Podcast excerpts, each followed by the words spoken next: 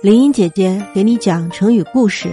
今天讲的这个词是“东施效颦”，效效仿，颦皱眉头，比喻胡乱模仿，效果极坏。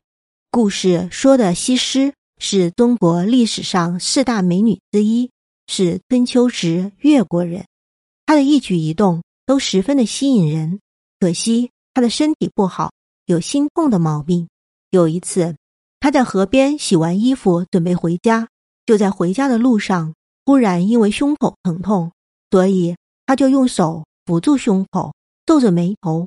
虽然他的样子非常难受不舒服，但是见到的村民们却都在称赞，说他这样比平时更美丽。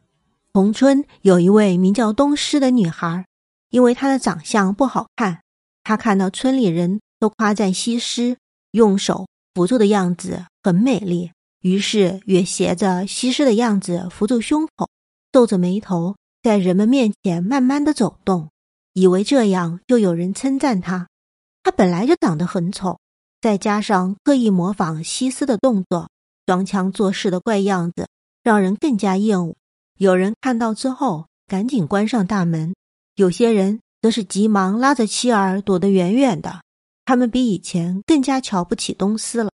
东施只知道西施皱着眉头的样子很美丽，却不知道这是因为西施本身美貌的原因，刻意去模仿，结果只给后人留下了东施效颦的笑话。这就是东施效颦的故事。